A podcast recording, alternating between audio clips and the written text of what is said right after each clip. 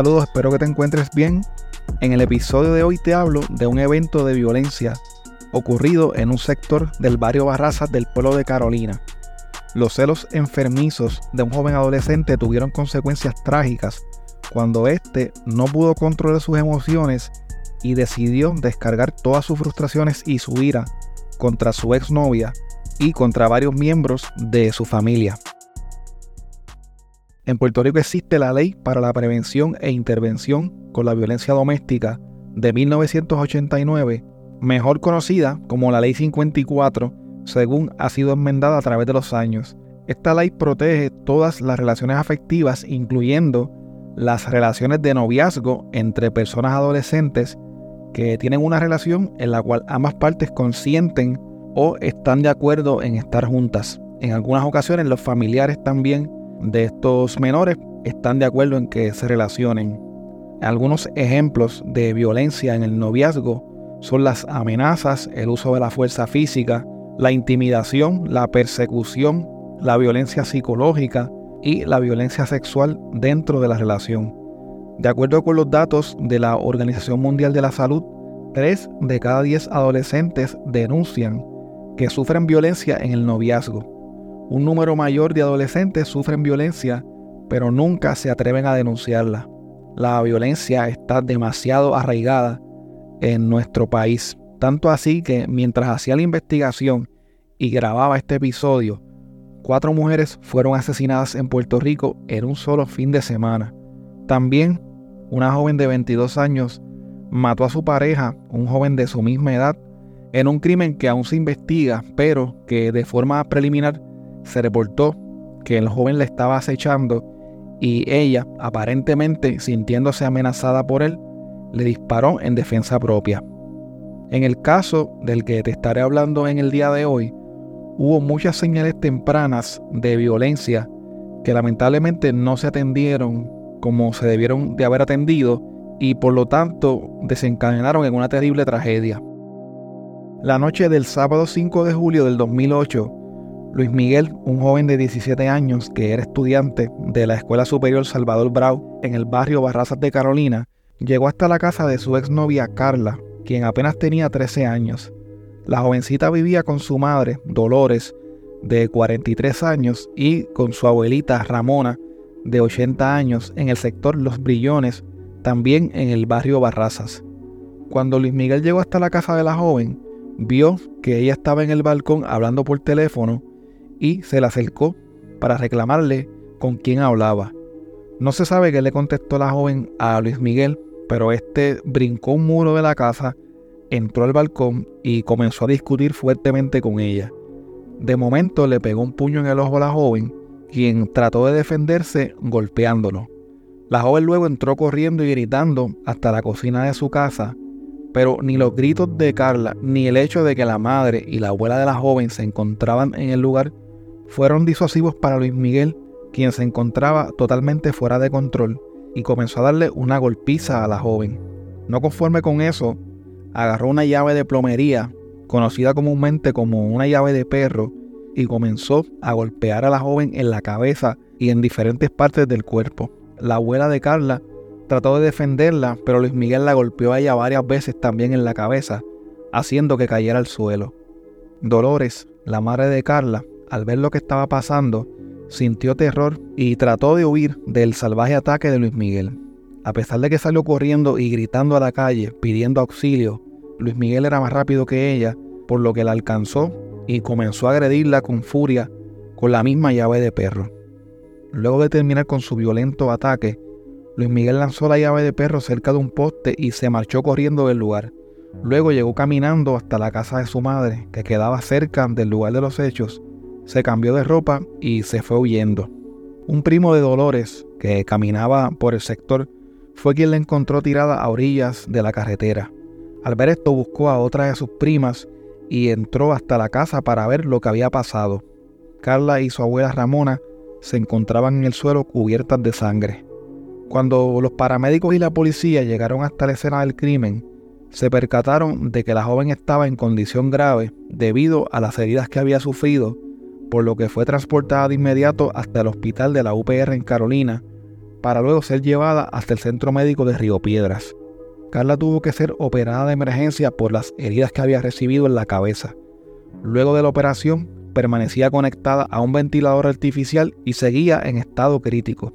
Los médicos indicaron que había sufrido traumas severos en el cráneo y cortaduras en el rostro y en el abdomen.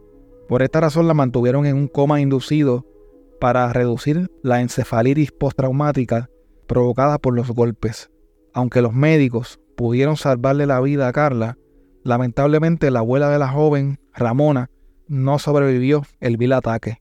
La madre, Dolores, también falleció a causa de los brutales golpes que recibió en su cabeza.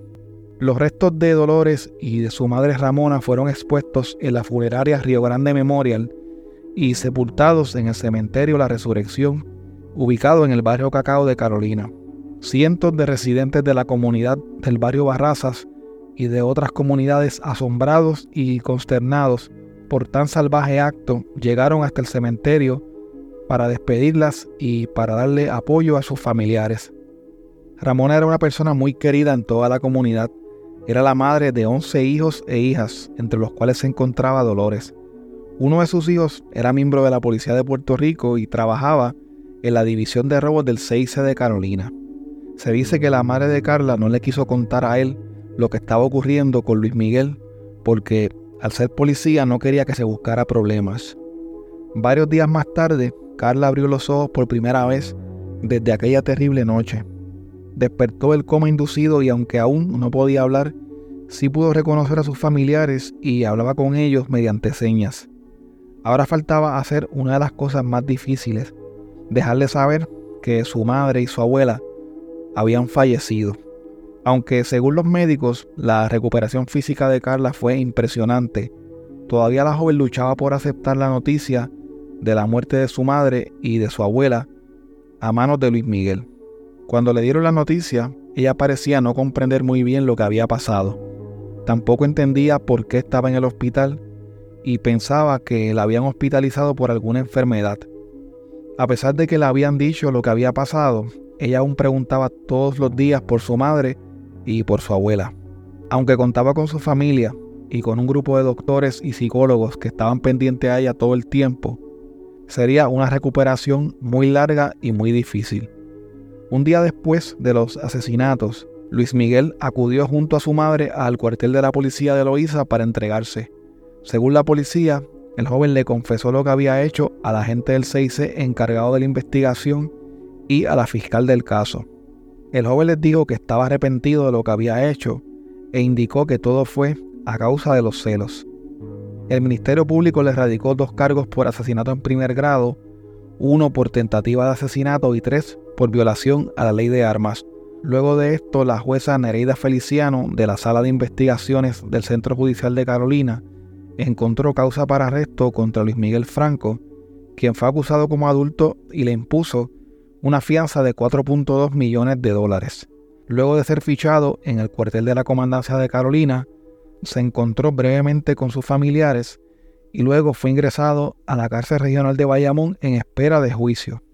Algunos familiares y vecinos de las víctimas y del propio Luis Miguel les indicaron a los investigadores de la policía que el acto violento cometido por el joven era el punto culminante de una serie de incidentes violentos que éste había cometido tanto en su comunidad como en su escuela. Aparentemente estos incidentes nunca fueron llevados a la atención de las autoridades en su momento. Un vecino de la familia les indicó a los medios que Luis Miguel era un muchacho problemático y que él y la familia de la joven ya habían tenido varios problemas. Este vecino recuerda una ocasión en la que supuestamente Luis Miguel le había faltado respeto a la madre de la joven y a un hermano de esta. Sin embargo, el joven no tenía récord de faltas ante la justicia y nunca había sido denunciado. Una prima de Carla le contó a su mamá que había sido testigo de cómo él la maltrataba a ella e incluso le llegó a preguntar a su prima el por qué el joven le hacía eso. El 19 de febrero del 2009 comenzó el juicio por jurado en contra de Luis Miguel Franco. Su defensa estuvo a cargo de los licenciados Marta Aponte y Jorge Franceschi.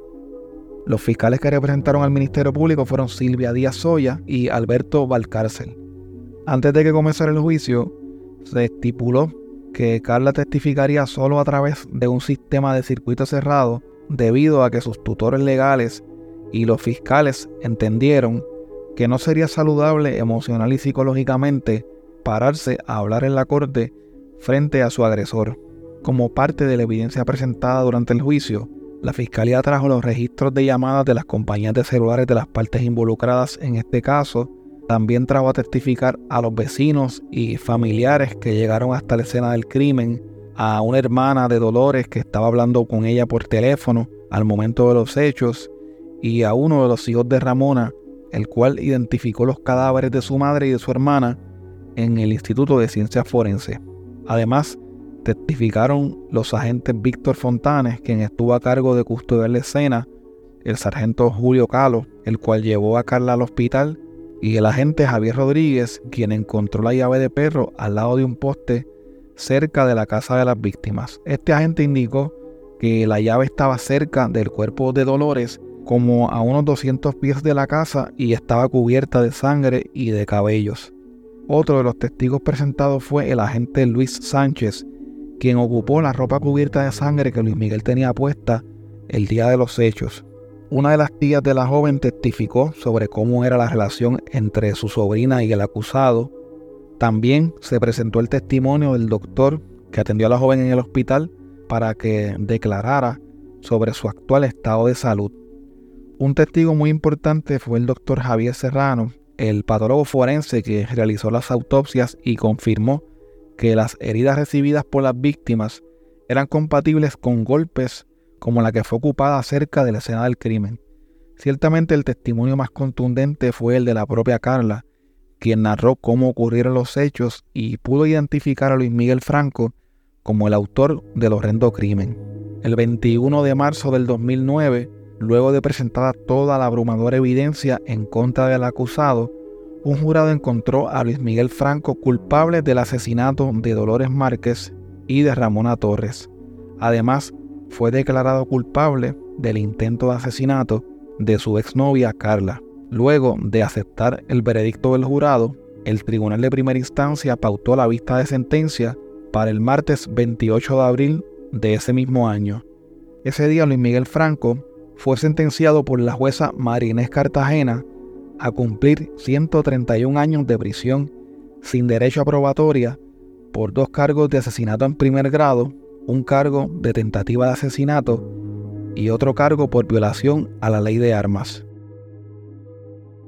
Si eres víctima de violencia de género u observas que alguna otra persona presenta señales de maltrato, puedes buscar ayuda comunicándote a la División de Violencia Doméstica de la Policía al 787 792-6734 o al 787-782-1050, extensión 1018.